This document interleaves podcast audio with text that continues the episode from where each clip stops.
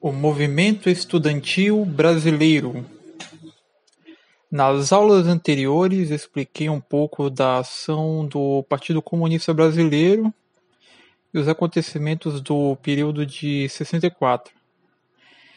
Nesta aula, pretendo explicar como foi a criação dos movimentos estudantis, sendo um deles a União Nacional dos Estudantes, a UNE. Como foi o recrutamento dos jovens? O Partido Comunista Brasileiro aproveitou do idealismo dos jovens, a sua ousadia, sua esperança de poder reformar o mundo. Este partido teve a ideia de reunir vários jovens com o objetivo de incutir as ideias de Marx e Engels.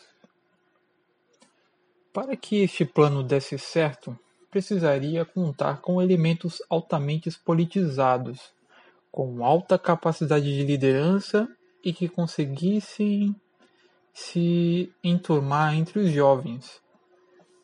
O, o recrutamento dos jovens começava, geralmente, em reuniões sociais, shows, bares, colégios e faculdades.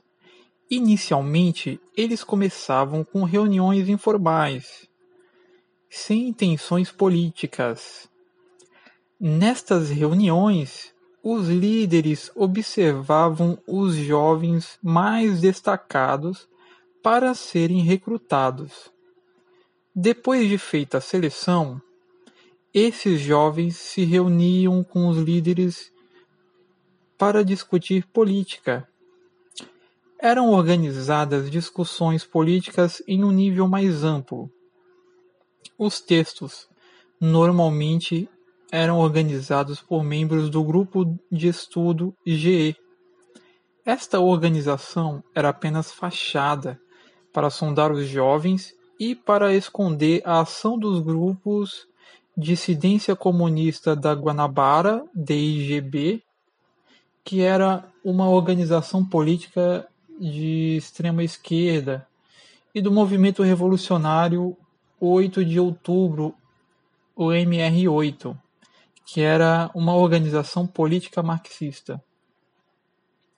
Depois de adquirida a confiança dos jovens, o líder sugeria uma mudança estrutural do regime vigente do país.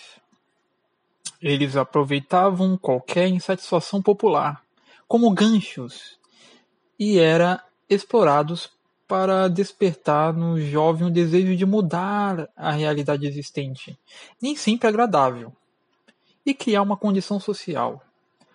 O próximo passo era sugerir aos jovens a ideia para mudar este quadro social. Uma revolução social que inicialmente era apresentada como pacífica. O jovem que fazia parte desta organização guardava todos os materiais escondidos em suas casas Automóveis eram emprestados para conseguirem se deslocar, locais eram cedidos para suas reuniões, realizavam distribuição de panfletos, transporte de material e levantamento. Depois, a organização escalava alguns desses jovens para dirigirem carros e envolviam em situações arriscadas para perderem medo, como, por exemplo, furtos, ações armadas, explosões de bombas e finalmente um assassinato. Um dos casos mais famosos de ataque dos revolucionários foi o sequestro do embaixador dos Estados Unidos, Charles Burke Elbrick, em 4 de setembro de 1969, no Rio de Janeiro. Elbrick era um diplomata responsável pela Embaixada do, do Brasil entre 69 e os anos 70.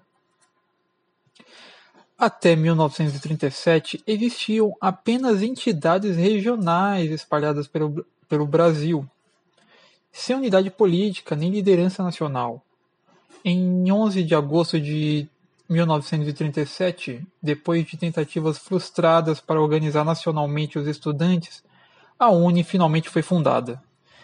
Em 1942 passa a ter sede própria, conseguida depois da ocupação do Clube Germânia, na, Praia do Flamengo, no Rio de Janeiro. As correntes de esquerda foram bem-sucedidas ao canalizarem a crescente insatisfação da massa jovem diante das deficiências e problemas do sistema de ensino superior. Na primeira metade dos anos 60, a chamada Reforma da Universidade é, consistiu na mais importante luta do movimento estudantil, discutindo o papel social da universidade e seus rumos. O processo revolucionário defendido pelo Partido Comunista Brasileiro sempre se sustentou com o uso do movimento estudantil, sindical e camponês. Para impressionar os jovens, usavam sempre as palavras de ordem: país igualitário, sem fome ou injustiças sociais, liberdade e democracia, princípios que jamais respeitaram. Juntamente com as uniões estaduais estudantis, as UEs, a Uni foi posta na ilegalidade devido a um incêndio causado por participantes do movimento militar e passou a atuar na clandestinidade a partir de 66. A Lei 4.464 foi aprovada pelo Congresso e sancionada pelo general presidente Castelo Branco em 9 de novembro. Conhecida como Lei Suplicy ela significou para o movimento estudantil a revogação do livre direito de organização e manifestação, medida que já tinha atingido os trabalhadores com o banimento do Comando Geral dos Trabalhadores, CGT, e a Lei Antigreve. Mais tarde, surge uma nova organização intersindical, a Central Única dos Trabalhadores, CUT, fundada em 28 de agosto de 1983, na cidade de São Bernardo do Campo, em São Paulo. Foram criadas outras organizações e novos procedimentos foram adotados para a seleção de seus representantes.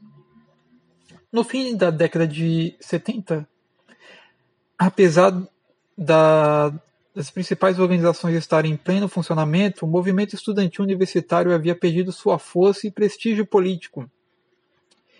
Em 1992, as passeatas em oposição ao presidente Fernando Collor de Mello fizeram ressurgir o movimento estudantil, mas apenas por um breve período.